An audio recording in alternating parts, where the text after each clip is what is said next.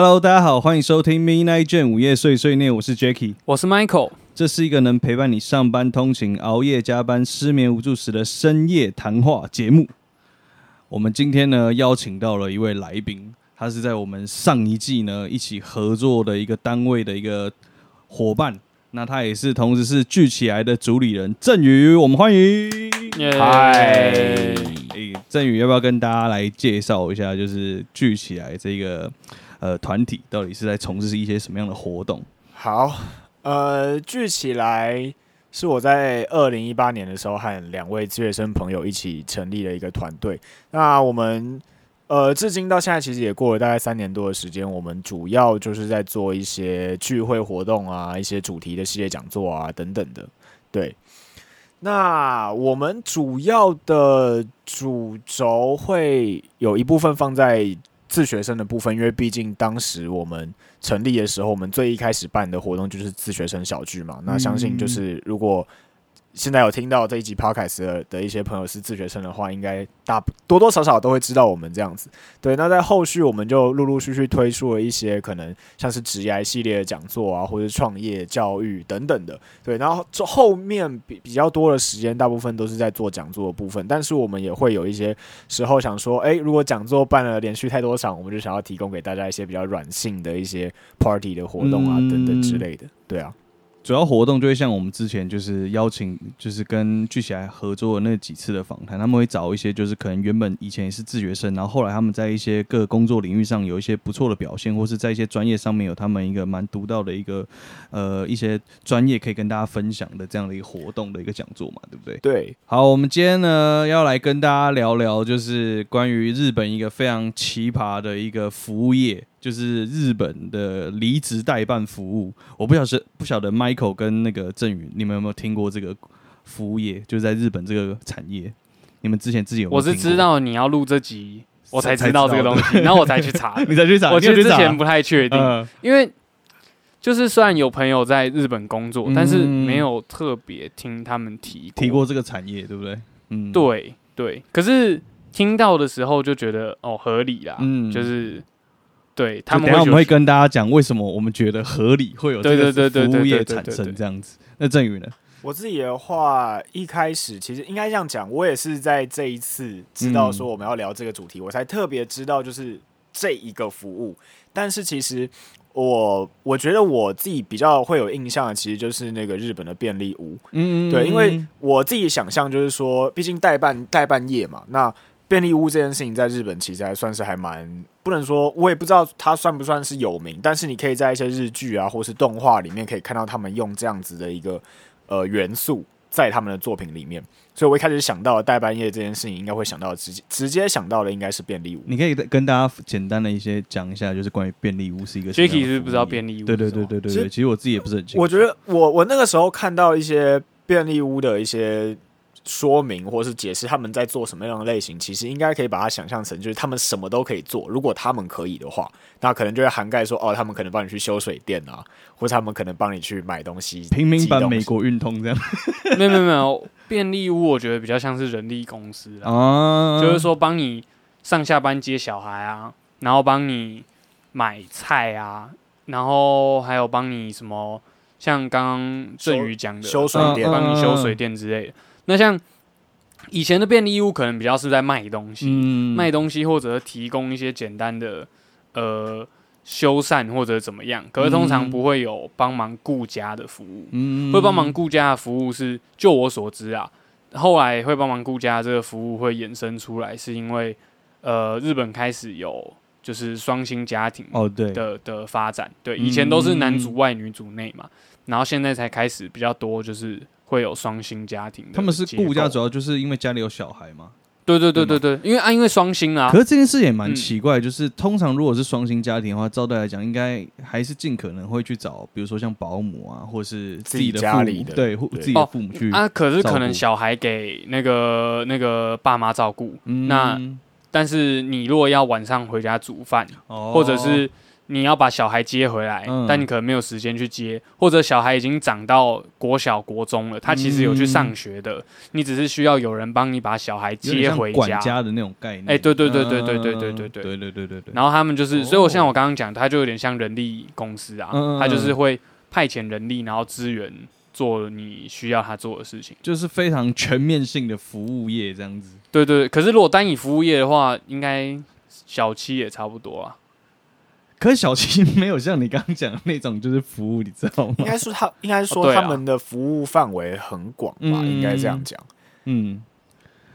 就是今天啊，我们刚提到，就是说那个离职代办的这个服务产业、啊，我先跟大家说明一下，其实就是非常顾名思义的，就是找一个人呢，请请他，你委托他帮你去公司，呃，跟你的主管说你要递上那个辞呈，然后说你要离职了这样子。那为什么他们要就是找这样的服务呢？因为一来是呃，其实，在日本的这个离职的手续非常的繁杂，非常的复杂，可以可以想象，就是一定是比我们台湾还要复杂。因为除了前面第一道关卡是你要先跟你的主管说，哦，我要辞职，然后光是就是你要跟你的主管辞，他可能就是日本人，他们都有一个习惯，就是因为你做这份工作，他们希望你是一个长久性的雇佣的这种文化，所以他当然都会有一种就想要慰留你下来继续工作，为这家公司继续奋斗。嗯嗯嗯可是通常员工会想要离开，一定是这公司你在工作的时候一定有一些。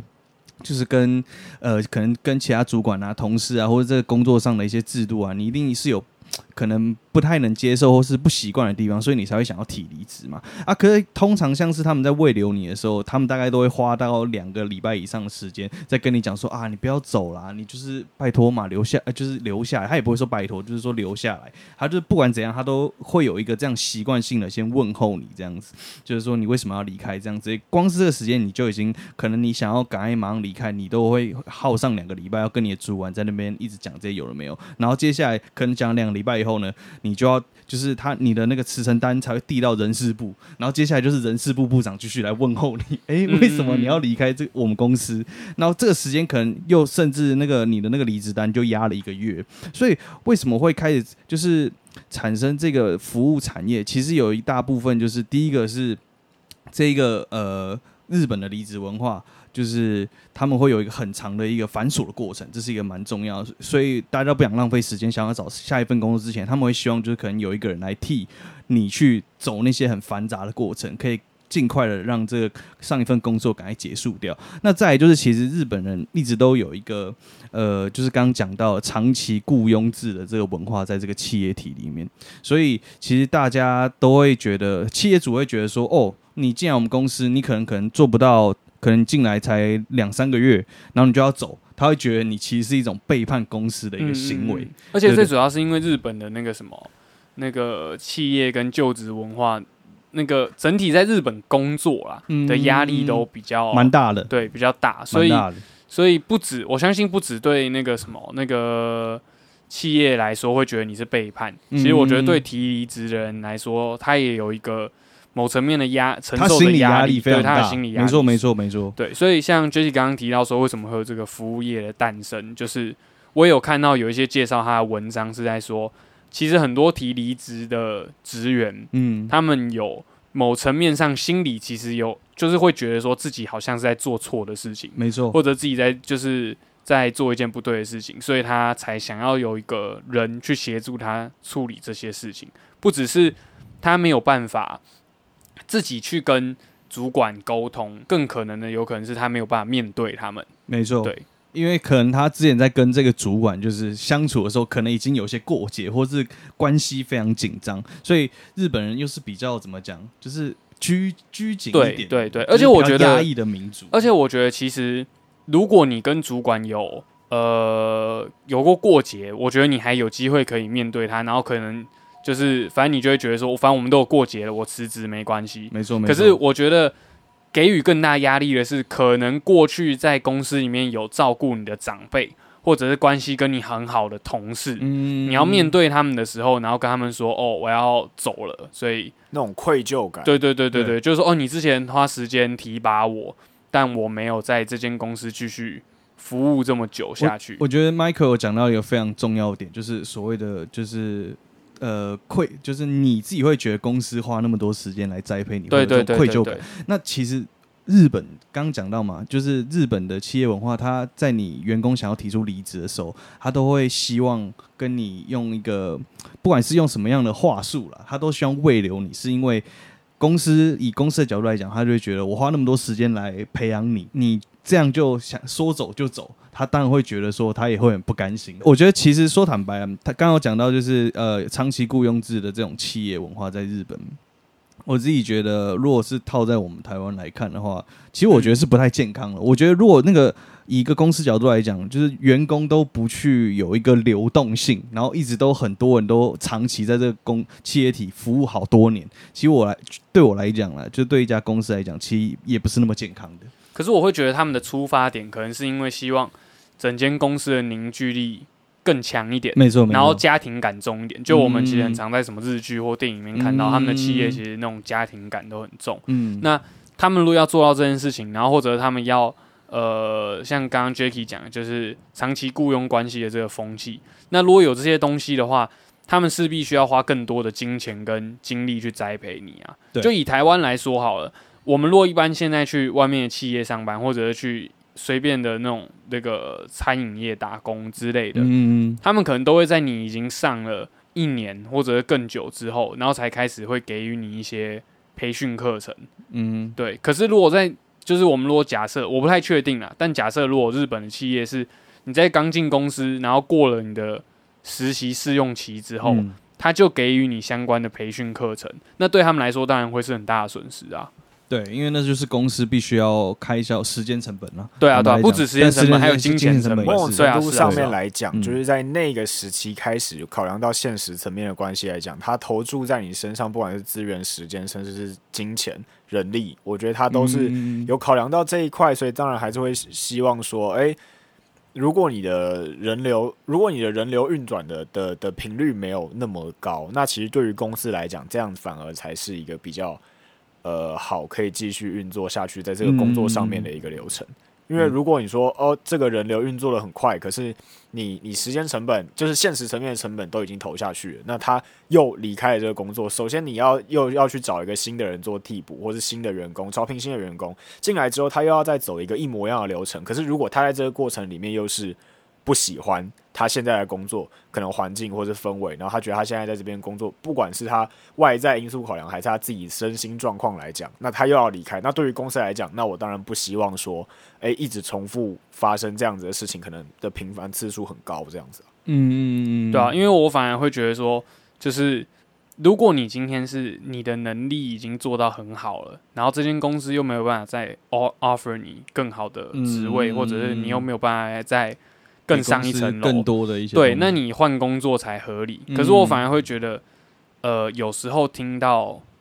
我我这样有点开地图炮，不过蛮反正就是有一些台湾身边的朋友或者怎么样，就是会觉得说大家换工作的频率又有点太高，就好像你做这份工作，然后一旦觉得不喜欢，或者一旦觉得呃有困难，你就不做了。对，如果这点的话，相反过来，那我反而会觉得日本长期雇佣的风气反而是比较好的，而且他们长期雇佣的情况之下，他还可以免除掉。呃，比方说你人才留不住，嗯因为他就花很多时间培育你，所以他就希望我们长期的一起合作，然后避免被挖角等等的，这是第一点。第二点是，他又不用担心公司的相关机密，或者是有什么比较不可见人的事情嗯被自己的职员带出去。嗯，对，那以台湾来说，我们就常常看到这种例子啊，被别的公司挖角啊，然后或者是有一些企业机密被拿去卖掉，或者被爆出来之类的。可是我觉得刚刚讲到这件事情有，因为我我也有事前先做一些功课嘛，嗯嗯，然后其实就有看到那个其中一个文章的最后一个结语，我觉得还蛮特别的，是它停留在这一句话是讲到说，那如果他们的社会文化或者企业文化在这一件事情上面，可能离职代办这件事情上产生了一些变革，就是说，哦，因为如果他自己不用去面对他的主管或是他的可能一起工作的前辈或同事，那他会不会就是每当他遇到一个什么样的工作上面的挫折的时候，他就一直提离职？没错，对，那对就会变成助长他们对，一旦面对到困难，然后就嗯想要就是如果如果这件事情是刚刚呃，Michael 有讲到说，哦，台湾可能有很多身边认识到很多人，他工作可能一直换，那会不会其实某种程度上面来讲，日本因为有了这样子的一个服务的的助长，而产生而产生了让这件事情上面，哎、也一直发生这样子的一件事情。嗯嗯嗯嗯嗯，我觉得这边我们要先回过头，嗯，先把离职代办这件事情讲清楚。对就是说，反正基本上离职代办这个的整体流程，就是说，呃，你只要把，比方说公司的制服或者是公司相关的物品，还有最主要你的辞呈啊，然后跟一些工作证之类的，都交给对，交给代办公司代办公司，就会协助你去跟公司做后续的处理。对。那嗯有民间企业，呃，民间代办又有分成两种，有一种代办可能是单纯的会帮你去跟公司说，哦，这个人要离职，那你离职就是离职了，不会再有后续的其他就是什么，呃，那个辞职的费用啊，或者是等等的金金钱都不会有。那有另外一种民间企业是会去帮你争取这方面的金钱。嗯，可事实上，就是在我做那个功课的时候，看到有人说，其实这样的服务是是违法的，没错，就是民间呃民间代办服务，如果没有律师执照，是不能帮你去跟公司做任何的协调，就是说你要拿钱之类的。如果你只是单纯去说去去帮那个那个申请人说，哦，这个人去去跟公司说，哦，这个申请人要辞职，嗯，那这样是没有法律的问题嘛？嗯可是如果你要帮这个申请人去索取金额的时候，对赔偿金等等，就会牵那个牵取到牵扯到法律问题。所以这件事情啊，也有很多企业就知道说，哦，这样的行业，如果他的员工去找这样的公司来做，就是委托来帮忙，就是代表请请辞的话，他们知道这个事情是违法，所以他反过来，他会借由就是他们公司的律师，请他们公司律师呢，对，就说哎、你这个民间的这个代理人为什么可以要跟我们讨钱？没错，你会不会是诈骗之类？就直接反告对对方，对对对对所以最后那个员工其实是更惨的，他可能赔更多钱。对，所以说就是如果你只是我我，所以我看下来啊，我会觉得说，嗯如果你只是要单纯离职，那你找离职代办没关系。嗯，可是如果你是还想要讨到一些什么呃辞退的后续的一些金额对对赔偿啊对对对，你可能最好还是要去找律师。但是讲坦白的，呃，除非真的是很难索取到啦，不然你花那个律师，基本上就是你后续索取到的钱要拿去付那个没错，你律师费还是得付。对对对对对，而且我那时候一直在看的时候，我就有一个疑问，就是说，以台湾来说，你是可以去跟劳工局去、去去，嗯如果你有，就是你有投呃加入那个劳保的话，你是可以再去借由工会的力量来帮你去发声的。，对对对对对对对，嗯除了你可以跟劳动局申请到本来的失业补助之外，嗯，如果你没有拿到应有的福利，像是没有被保保险啊，或者是呃是公司辞退你，但没有给你辞退的金额的话，是劳动局可以去帮你协助这部分的事情。可是我就那时候在看的时候，我就不太懂，是日本没有这方面的政府机构吗？还是说，我觉得有。可是哦就像你刚刚讲的，因为他们自己本，我刚刚也有提到嘛，就是日本人本身就是呃相当就是压抑的一个民民族性，所以他们本身会觉得，就像你讲的，他觉得他做这件事情是错的，所以他也嗯嗯嗯他可能会觉得啊，不要不要再去引起更多麻烦的事情，所以哦他们可能对于抗争这件事情，他们本身他们不会有这种下意识想干，我今天没有得到我要，我就要跟你拼了这样子。是是是，他反而是到希望他是是一个很平安、很顺利的，就是把这个事情悄悄的就落幕这样子。听到 Jacky 你这样讲，我就想到之前我曾经看过一个国外的影片，就是有一个呃女生，她是在一间美国的大卖场工作，嗯，然后反正她就对那份工作做到很不爽，然后主管也都就是态度很差，然后领的钱又很少，所以她就有一次在上班的时候，她就直接拿那种，因为大卖场不是都有广播系统嘛，嗯，他就直接拿那个广播系统，然后直接骂他的主管，连名带姓讲出来，然后说他们做的多烂啊，多烂啊，dog shit 啊，杀小的，然后骂完一轮之后就说 I quit，然后他就把那个广播挂掉，然后就走了。你说他是大卖场的员工吗？对对，然后他就直接拿那个广播器起来，然后骂完一串之后说辞职了，然后人就走了。很屌，超屌，反正我是觉得很爽啊。就是可能对那个女生来说，她也觉得说，就是她就是一个攻读生嘛。抒发，对对对，而且她可能就是就像我说的，再三的强调，他就只是一个攻读生，对不对？千万你不要是正职工作，然后效仿这样的做法，好不好？这样会某种程度上有点太难看。没错没错，对某种程度上，如果你还想要在同一个产业里面工作，对对对对对对，多多少少他还是会有说你在你前东家里面的一些。声声音还是会留在这个产业里面。对啊，对啊，其实这部分我们其实就可以那个啊，请 Jacky 跟我们分享一下 之前的就业，就是因为我我我印象中 Jacky 这这可以聊吧？哪哪一哪一个工作？没有，我只是在讲说你之前有一位前东家，就是因为你们相处的很好，所以然后你也好好的跟他提离职，所以即使你们离职之后，他还是。有一些提供你一些，其实就即使你之前做的那个工作并不是音乐产业，嗯，但那个前东家后来还是给予你很多音乐工作相关的帮助，然后会常常什么的，对对对对，就是所以其实跟老板有时候如果混得很好，或者是有些时候，我觉得应该还是要回归你自己个人人会不会做人吧。对啊对啊对啊，这是一定的，这是绝对就是。大家一定都知道，就是不管你在哪里工作，就是有始有终嘛。最后当然还是希望是好好的，大家就是好好说再再见。我觉得这件事情就是所谓的做人留一线啊，日后好相见。我觉得这个东西回到呃日本代办服务，我觉得他们为什么会想要去做这件事情，就是请别人来帮你做离职代办这件事情。我觉得他某种程度上面应该也是考虑到，就是就像刚刚 Jacky 有讲到嘛，就是基本上你不想要。再有后续的什么样的事情发生，那你当然还是会希望说这件事情是可以顺利的做一个结束，而他拿到他该拿到的，然后他也不用去再花更多时间去跟他的主管啊、人事部这些去磨合。因为最主要是像 Jacky 刚刚一开始讲的，就是他们的日本企业又会有他们一套流程，想办法要挽留你，所谓的呃未流式的霸凌。对对对对对，不会像台湾的公司，就是说，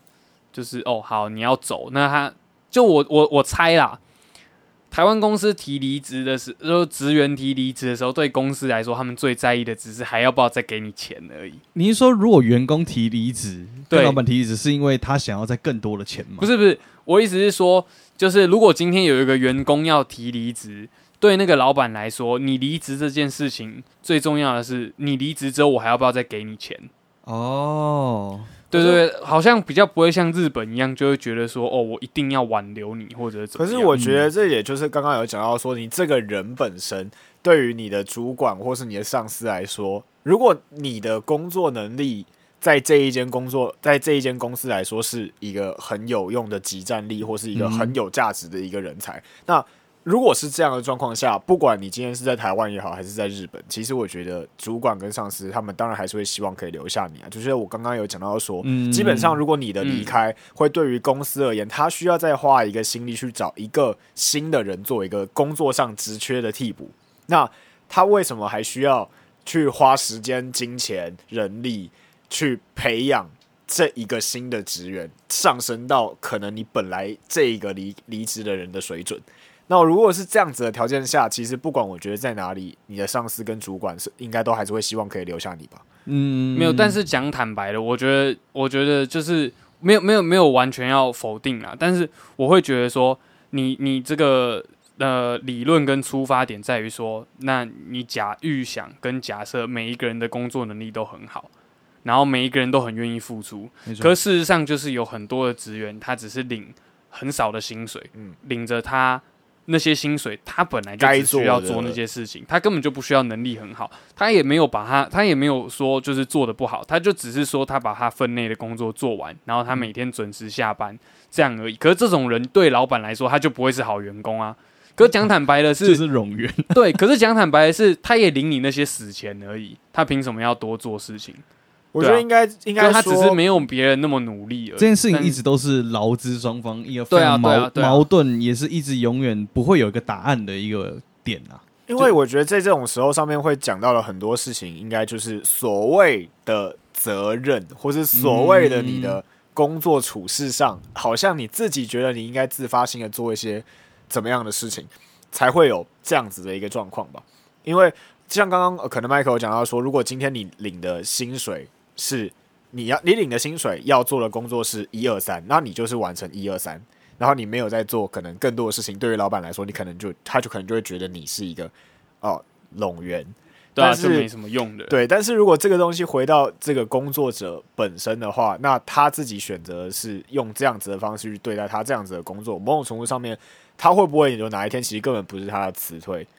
就是他他不是他自己去离职离职，而是嗯你的上司主管觉得你你你是啊，很有可能啊，很有可能啊。对我今天付这个钱，或许我我觉得可能 maybe 台湾人他会有一些希望可以在付出一定的成本下，然后可以获取高 CP 值，甚至超越这个成本下可以获得获得到的东西，而希望这个员工他可以自发性的做一些可能超出他领到薪水可以做的事情。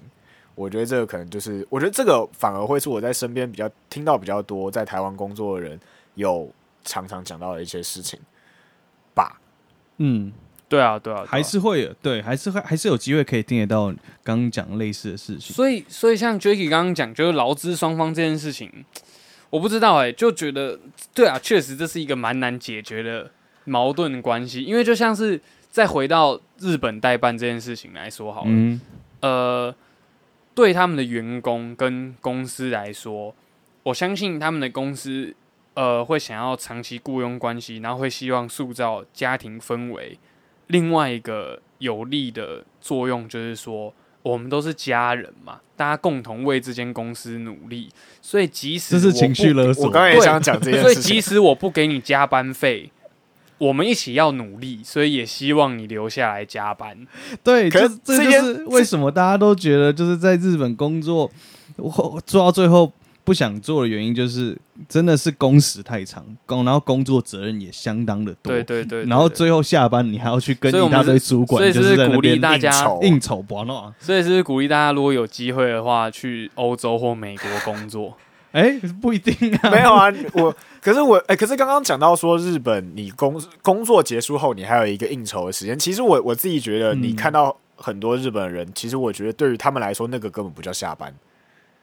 他们他们有下班的而且时间，对不是，而且而且你们知道有一件事情，就是其实他们的文化里面，如果你下班太早回家，是会被看不起的。哦，所以我去日本的时候，有机会很常看到有一些上班族自己去居酒屋喝酒。嗯他明明只有自己一个人，他也没有应酬，为什么他要去？因为他不能太早回家。在在这一件事情上面，我也有看到一些日本的作品上面有把这件事情体现出来，对啊就是他自己会去待在一个某一个地方等到，而且你要醉醺醺的回家。对，你要等到一个时间回家之后，可能家里人就觉得哇，你工作很认真，工作很辛苦酬啊，你是不是今天又跟哪一个上司啊？他是不是会帮你加薪？呃天哪，人活到这个地步，到底是为了什么？所以，所以我才说，是不是好像可以鼓励大家，如果有机会，真的去什么欧美国家工作之类的。你说学刚刚你讲的那个，一个不爽就拿一个喇不是不是，我说至少至少在呃工时还有工资上，确实他们的福利是做的蛮好的。就是他们对劳工来讲，他们的福利一定是极力争取的。不过回来就是到我们原本这个主题，就是离职代办这件事情。为我们刚刚有讲到，就是哦，为什么会有这样的需求？可是还有另外一个非常吸引他们的点是，呃，为什么大家愿意花这个钱？就是因为他们一直标榜，就是你很便宜的价钱就可以解决你刚刚我们讲那一套很繁杂、复杂的这些人人情压力啊，还有这些琐碎的行政的这些流程。可是我们现在在讲的是民间代办，对不对？对民这边不是律师的费用不，是这边不是律师的费用，这就是完全在讲就是离职代办这样的一个然后就是，就是那个游走在法律边缘对对对，就是很灰色地带的团体，就是你可能请他们，你还会被告这样子。对对，哎、对，而且重点是被告之后责任在你，哎，没错，在他们身上，不是他们身上，没错没错，就是因为你是委托人，没错没错你你你委托他们，你可能还要签那就像你个切结书去叫，人家去做一些犯法事情，最后你是最最你终头嘛？对，你是头，对对对，所以其实他们为标榜的那个价钱呢、啊，他们很，我觉得还蛮便宜的啦。就是如果以刚我们听那一连串我都觉得很烦的这些事情来讲的话，他们就是从代办费大概三万到五万中间这个日元不等，嗯其实换算台币大概就是七千到一万二。它嗯其实是算次数，它不是算时间长度。嗯其实听起来还不错，对啊，就是你啊啊你可能一个月，那你就他如果那个流程够长的话，其实你付一万二，其实听起来讲就是啊，我觉得还蛮值得啦。而且重点是，你原本如果你自己去去去提离职，嗯你可能一直都还没有提好，对你可能但花一个月都还对没对对。可是如果你找代办，那你还有机会在提离职的过程中，你就可以开始找下一份工作，没错没错，或者做其他事情。那这样算一算，花七千块、一万多块，就是好像算蛮可以哦接受的。这种感觉本来就是，其实你本来也就可以自己做，那只是你自己做，你就是要把你中间会要去处理的那些，你要给什么样的资料。我之前看一些文章的时候，其实他们要准备的资料还蛮多的，嗯各种可能健康的证明，或是你工作的证明，然后你还要算你自己。你的，如果你想要拿到一点离职的的费用，他还要算你自己工作的的那个薪水是否跟你的工作日有做到那个一致，嗯还有很多东西。然后这种东西就跟我之前，呃，如果是我，我觉得先撇除那些人情世故不谈，我觉得我嗯可能也会选择用这样子的的代办的方式去处理这件事情。一方面是说我可以有效利用我自己的时间去为我下一份工作去做准备。这个东西就像我之前前一段时间我们聚起来在，嗯。我们有申请那个商标，嗯。对，然后我原本呢还打算是自己去跑，嗯。但是我自己去跑，可能你的那些费用大概就是可能三三千多块、五千块就可以搞定整个。可是你你你自己就要去跑所有的行政单位，然后所有的行政资料。可是如果你今天是给可能律师事务所来帮你用，那他可能帮你把所有东西，包含你要去申请那些商标的注册啊，或是你要去给别人做检验啊什么之类的，他们都帮你全部弄好。你的费用可能当然是你自己跑的费用的可能两倍、三倍，但是你可以去省掉这一块的时间。其实我觉得对于想要用这样的服务人来说，确实是有吸引力的。这就是所谓讲的时间就是金钱呐、对啊，对啊就是你想要去运用那些时间，就是你花那个钱请人家帮你处理掉那些，你就多那些时间，你再可以去做更多而且我觉得你更该去做的事情。时间就是金钱这点之外，是有些人可能也怕自己弄搞错了，就像是什么留学代办啊、之类等等。你因为如果你留学没有找代办，那你可能如果比方说你是国高中留学，那你还要自己找那个 homestay，你要自己找轰爸轰妈去去借宿没。错，那找那个你自己找，有时候风险就很高嘛啊。可是留学代办的，他们都有固定合作的。嗯，就对对可能他们还安全。也有一些经验啦，嗯你自己你自己就可以省掉那些一来一回，如果有失误的话，那些你又要重新来。对啊，，对啊，对啊，嗯因为因为如果以讲就是阅阅读那些文件来说，你都已经要去留学，所以你的英文语言能力一定是可以看得懂那些 paper，那可能也不花多少时间，可是差差很多就在于说，呃，去到那边之后你要找谁，然后谁会帮你跑完全部的流程。那你其实如果找代办，你就是去到那边，然后有可能就有人来接你了，然后人来接你之后，你就会等着上学，就这样而已，对啊。可是如果你你你自己办，你到那边你可能还要申请身份啊，你要你要你要去申请什么签证自己来的话，当然相对要花的那些时间成本是非常庞大的啦。就是你要自己要花很多时间去做很多细节的功课。可是这种东西，我真的觉得，如果你对那个当地是完全不熟悉的话，当然最好还是找一个有专业经验的人给你一些方向。你可能不一定付很多钱，但至少你还是要找一个了解那些事情的一个专业人士。所以这样想想，其实代办这个东西，就是确实是有它存在的有啊跟必要。可是是说，嗯，就是像振宇刚刚讲到那篇文章，我也有看到，就是嗯他就在讲说，那是不是日本离职代办这个东西就会变相的，呃，有点像是鼓励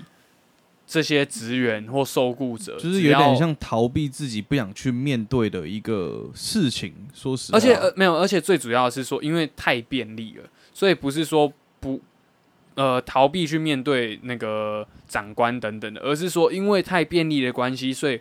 导致他们只要一会不会处长就是只要一遇到问题或挫折你就挫折你就直接离职因为你不需要自己去面对啊，有人会帮你处理完后续。那你会不会就是你去一间公司做一两个月不想做了，你就找嗯离职代办，然后下一间公司一样做一两个月不想做了，再找离职代办。没错，就是那种心态上的问题，你对你要怎么样去处理？面对自己说，我为什么在这一次的工作里面，又是做可能这么一小段的时间，你就马上要离开了？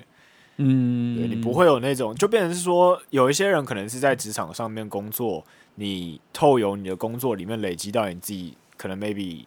处事上的经验。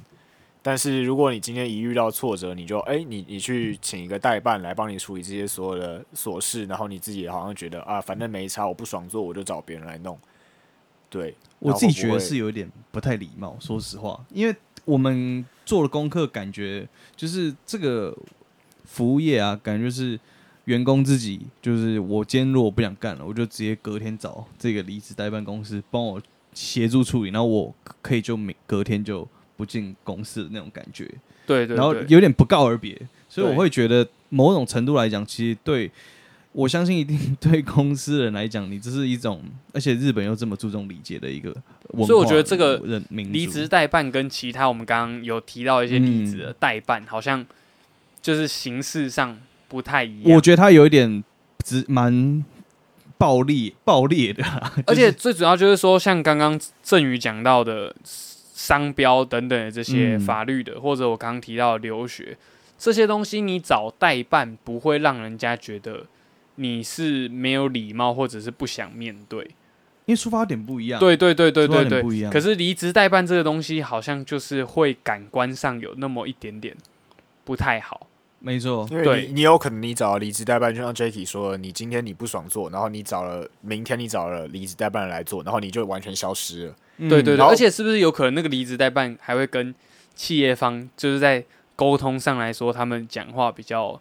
直接，然后因为他就很像是如果你有律师，就直接跟警察，如果你想要讲什么就讲，有效的去处理，他当然会去站在你雇受就是雇雇主这一方的立场。嗯，嗯那某种程度上面，他讲出来的话也代表你，但是当然你不知道说，哎、可是这个时候就有问题，就是这个你找离职代办人说出来的话都代表你这个人。那对啊对啊你有些时候你也不知道他说了什么，因为你你你也没有你 maybe 没有一起去，所以有些公司行号完全也不会鸟，哎、你你这是怎样？没有没有没有，你知道离职代办他们很多是说，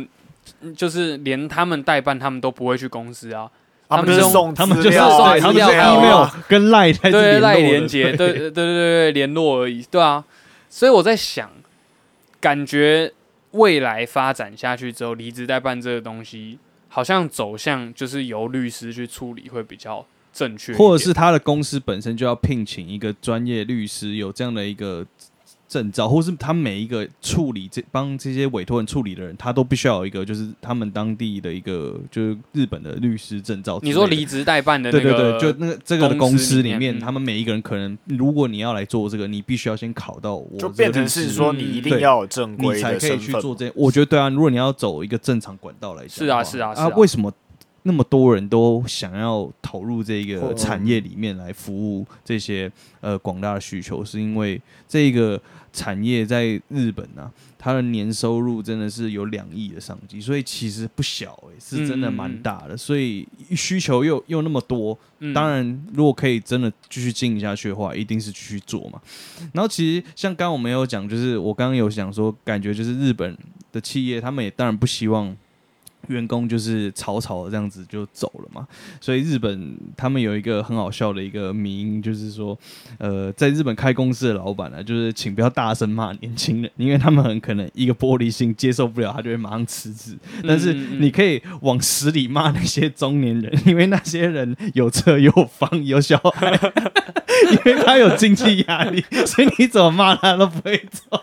他就会为了必须要每个月有那个固定的月收入，更好靠背哦。真的很好笑没。有，而且我刚刚就是在想说，就是如果以后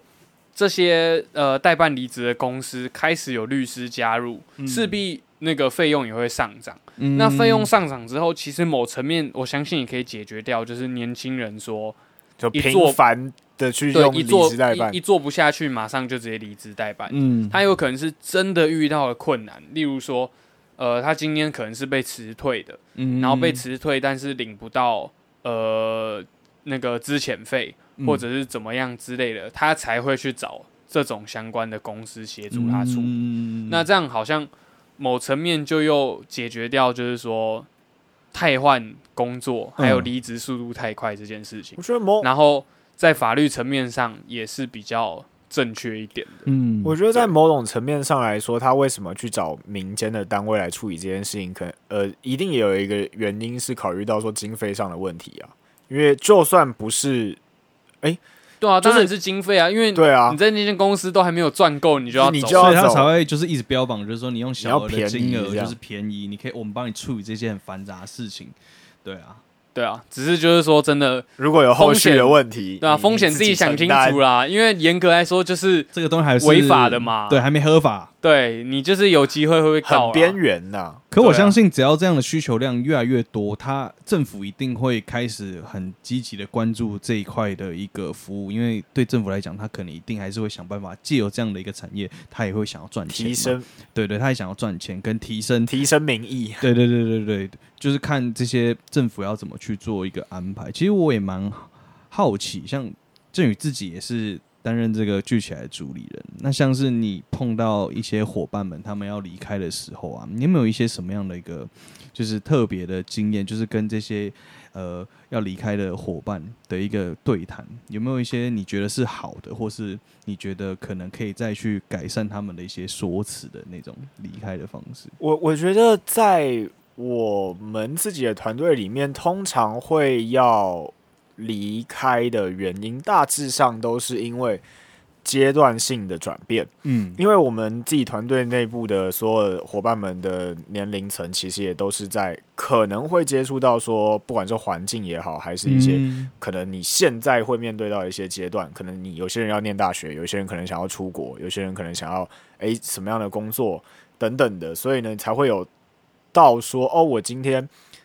呃想要离开这个现在的团队去做嗯其他自己想做的事情，这个是相对来说比较正向的嘛。嗯那再者，当然就是说，可能 maybe 不爽我工一起工作，嗯。那他可能想离开，但是其实，在所有，因为毕竟去起来也三年多的时间了，其实嗯陆陆续续前后，包含内部、外部合作伙伴，其实也将近达到快四十位左右的伙伴。其实这个也是我在近期才发现是一个这样子的数字，其实我自己也蛮意外的。嗯。那全部有离开的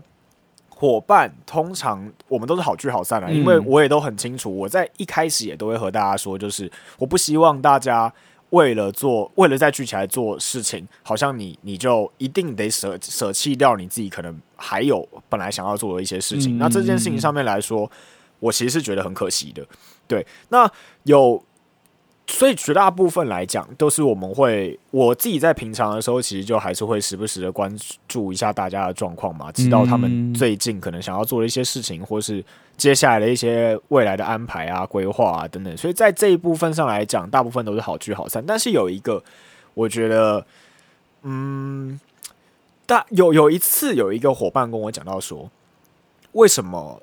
我从来没有想要挽留任何一个人。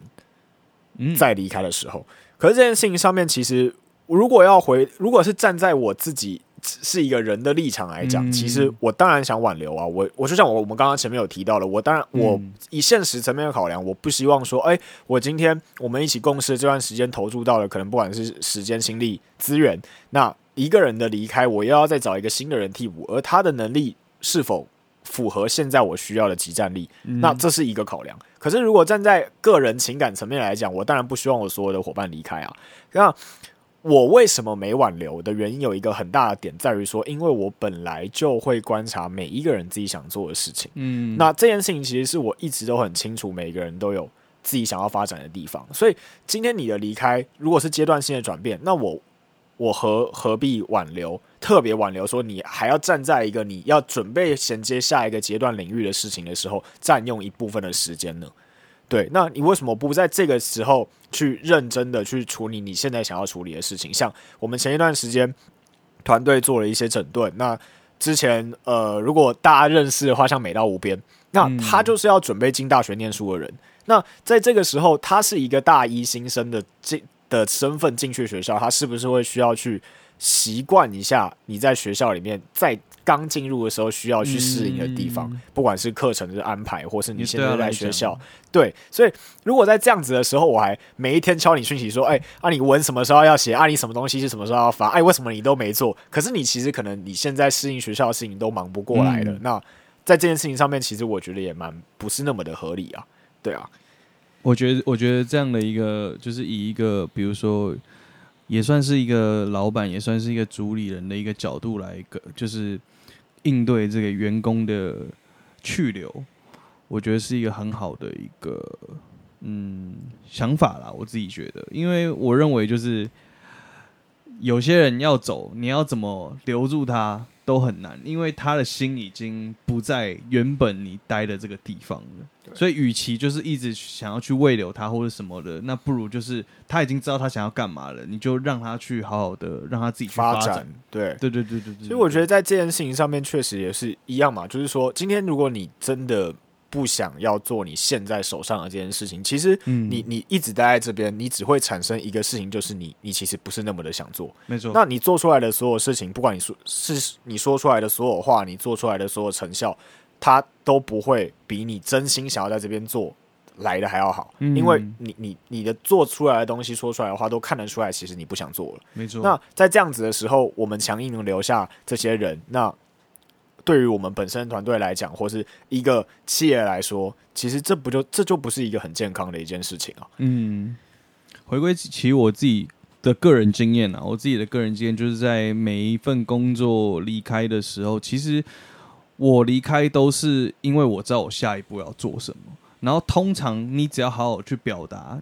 跟你原本待的那个公司的主管去聊，说你接下来想做什么，基本上都是支持，完全没有听过就是有任何想要反对或是，当然未留是一定会的，可是。他们通常都是很开心，知道说你下一步要去往哪走，所以其实我觉得，如果是以我个人啊，我如果有这样的呃服务在台湾，当然我觉得是不太可能。可是如果有这样的服务在台湾，我也是不太可能会想要去